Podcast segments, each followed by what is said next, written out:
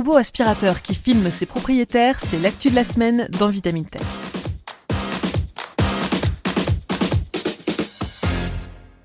Ils sont partout dans nos maisons, des portables aux enceintes connectées, en passant par nos aspirateurs et désormais par nos frigos avec le nouveau Family Hub de Samsung, les appareils high-tech s'immiscent toujours plus dans notre quotidien. Et pour peu qu'on les laisse évoluer sans restriction, ces gadgets en apparence anodins finissent aussi par se tailler une place dans notre intimité, bien souvent à notre insu. Après Alexa qui écoute vos conversations, c'est désormais Roomba, le petit robot aspirateur qui dévoile son côté sombre. Des images diffusées sur les réseaux sociaux ont en effet révélé que ce mignon petit assistant au ménage adorait prendre des photos de son foyer et de ses propriétaires, même dans les situations les plus gênantes. Vous l'avez peut-être vu passer récemment, cette photo d'une jeune femme assise sur les toilettes, le pantalon baissé sur les jambes et capturée depuis un angle un peu particulier.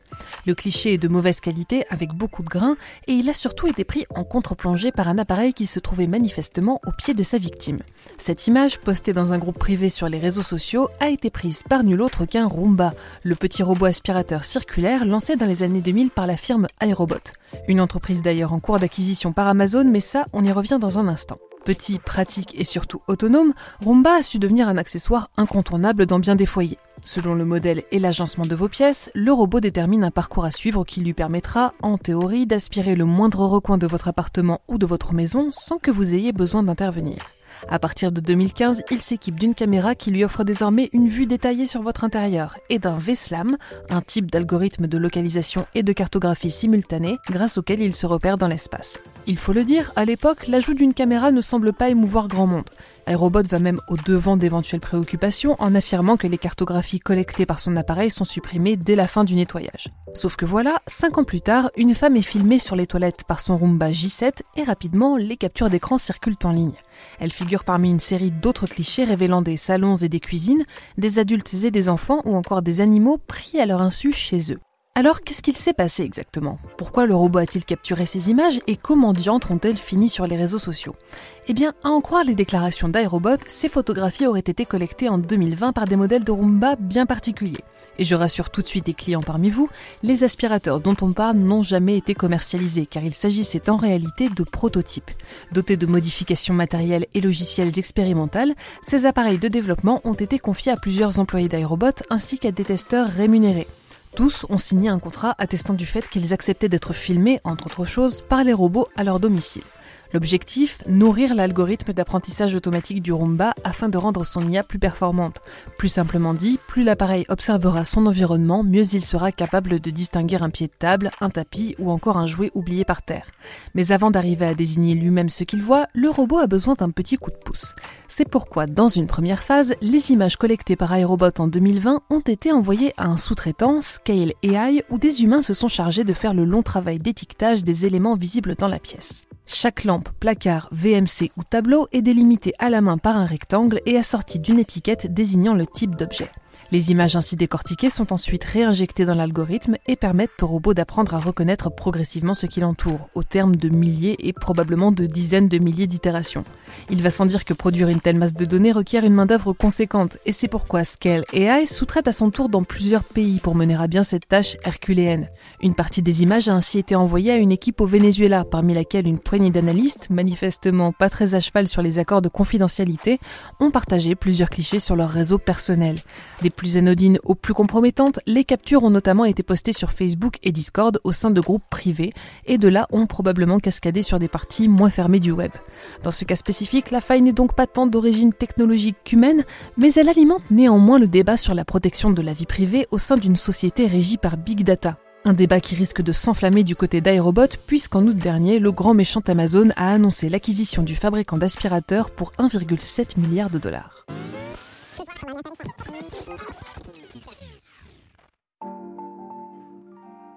Vos appareils connectés collectent des données sur vous. Ce n'est pas un secret, tout le monde le sait, même si nous n'avons jamais vraiment eu notre mot à dire dans l'affaire et que les industriels préféraient nous faire oublier cette vérité dérangeante.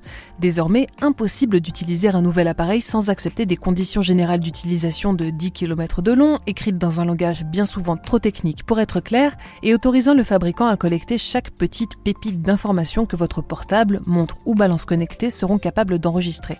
Des données qui servent ensuite à vous proposer des pubs ciblées sur Facebook et consorts, mais qui peuvent aussi être revendues à des compagnies d'assurance pour vous faire payer plus cher votre prochaine mutuelle, par exemple. Cet état de fait fait déjà froid dans le dos, même si certains et certaines balayent encore les inquiétudes d'un revers de main à coup de moi j'utilise AdBlock de toute façon. Le souci, c'est que cette surveillance peut aller bien au-delà d'une simple collecte de données passives effectuée par une machine impersonnelle. Comme on l'a dit, l'entraînement des algorithmes requiert une intervention humaine parfois intrusive. L'un des exemples les plus connus est bien entendu l'enceinte connectée Alexa vendue par Amazon. Le géant du commerce en ligne ne s'en cache plus, des extraits de conversations sont effectivement enregistrés par l'appareil et décortiqués par des équipes humaines à des fins, nous dit-on, de recherche. Chaque employé assigné à cette tâche peut ainsi écouter jusqu'à 1000 extraits par jour de ces conversations enregistrées à notre insu. Il va donc sans dire que l'acquisition d'iRobot par Amazon fait grincer bien des dents, au point que la FTC, la Commission fédérale du commerce américaine, a décidé de s'en mêler.